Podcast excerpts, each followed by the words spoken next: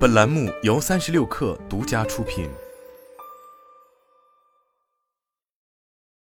本文来自新浪科技。今年一季度，长城汽车在销量上交出了糟糕的成绩单。近日，长城汽车公布了三月产销快报，三月销量为九点零二万台，同比下滑百分之十点五九；今年销量为二十二万台，同比下滑百分之二十二点四一。分品牌来看。长城汽车的多个子品牌销量在一季度迎来大幅下滑。哈弗品牌销量十二点五八万台，同比下滑百分之二十四点五八；魏品牌销量零点三四万台，同比下滑百分之七十六点一八；欧拉品牌销量一点七八万台，同比下滑百分之四十七点三七；坦克品牌销量二点四二万台，同比下滑百分之六。仅有长城皮卡保持了同比增长，销量增长百分之十三点六五，达到四点八八万台。降价潮是今年一季度汽车行业的关键词。今年三月，长城汽车总裁穆峰谈及车企降价潮时曾表示：“把握长期趋势，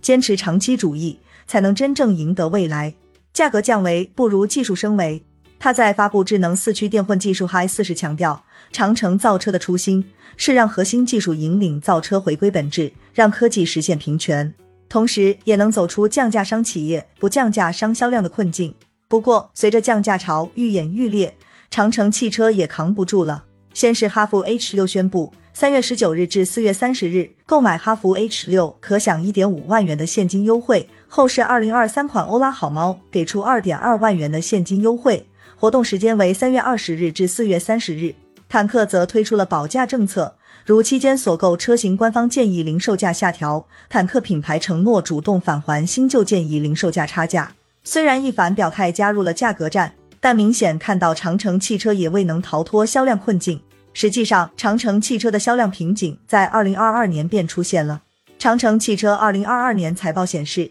除旗下坦克品牌全年累计销量同比有较大涨幅外，其余四个品牌销量同比均有不同程度下滑。全年销量一百零六点一七万辆，同比下滑百分之十七点一一，这也是近五年来的最大销量跌幅。值得注意的是，长城汽车早前公布的二零二二年销量目标为一百九十万辆，预计同比增长百分之四十八，如今却不增反降，目标完成度仅为百分之五十六左右。实际上，长城汽车陷入瓶颈的不只是销量，还有财务业绩。其二零二二年财报显示，长城汽车营业收入一千三百七十三点四亿元，同比微增百分之零点六九。归属于上市公司股东的净利润八十二点六六亿元，同比增长百分之二十二点九。虽然净利润保持了增长，但长城汽车的营收来到了增长瓶颈，创下近三年增速新低。销量下滑是营收瓶颈的主要原因。数据显示，二零二二年长城汽车整车销售收入为一千两百一十八点九亿元，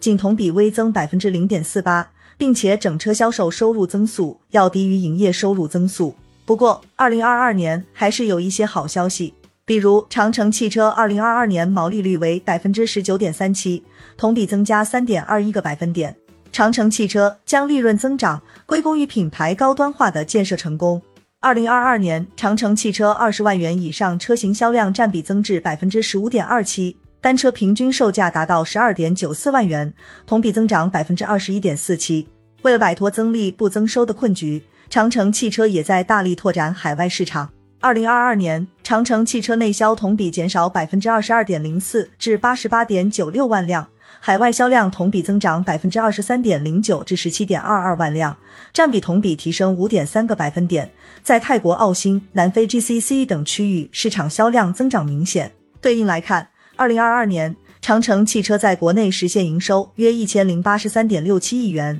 同比减少百分之七点七九，而其在国外的营收同比增长百分之六十五点五六至两百六十三点五六亿元，在国内实现毛利率百分之十七点四一，同比增加零点八一个百分点，在海外实现毛利率百分之二十七点一二，同比增加十四点四七百分点。不过，海外业务增速虽快。但在总营收中的比重还较低，短期内能否扭转长城汽车的营收困局还未可知。值得注意的是，基于今年开局惨淡的业绩表现，长城汽车下调了二零二三年销量目标，从二零二三年汽车销量不低于两百八十万辆，净利润不低于一百一十五亿元。变更为二零二三年汽车销量不低于一百六十万辆，净利润不低于六十亿元，下调幅度分别达到百分之四十二点八六、百分之四十七点八三。看来，在激烈的价格战之下，二零二三年长城汽车的净利润增长也难保了。二零二一年，长城汽车发布了二零二五战略，到二零二五年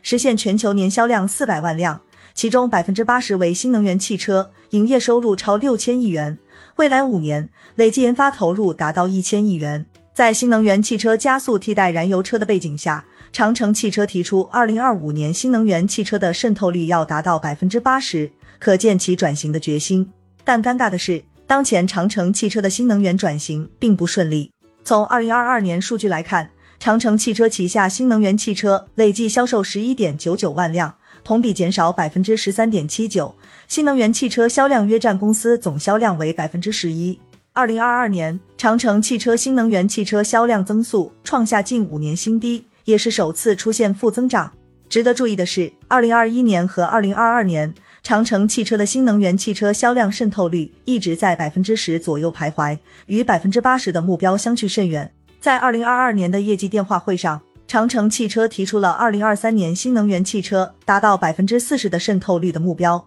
从今年一季度的数据来看，要实现这一目标也有难度。当前，长城汽车的新能源销量以纯电品牌欧拉为主，但其二零二二年销售十点四万辆，同比下滑近百分之二十三。在此背景下，长城汽车也在加速推进其他子品牌的新能源转型。长城汽车旗下子品牌众多，包括哈弗、魏牌、坦克、欧拉、沙龙、长城皮卡。过于复杂的子品牌系列也导致内部资源和用户关注度失焦。二零二二年十二月，长城汽车宣布对品牌资源进行整合，其中哈弗将获得更多资源投入，魏牌与坦克整合后，加速向高端新能源市场的布局。欧拉、沙龙全面整合，形成专注纯电的全新组织。长城皮卡加速向新能源转型。作为长城汽车的主要销量支撑，哈弗品牌的新能源转型是重中之重。长城汽车三月高调发布的四驱电混技术 Hi 四就首搭哈弗品牌。近日，哈弗品牌还公布了旗下新能源序列车型命名，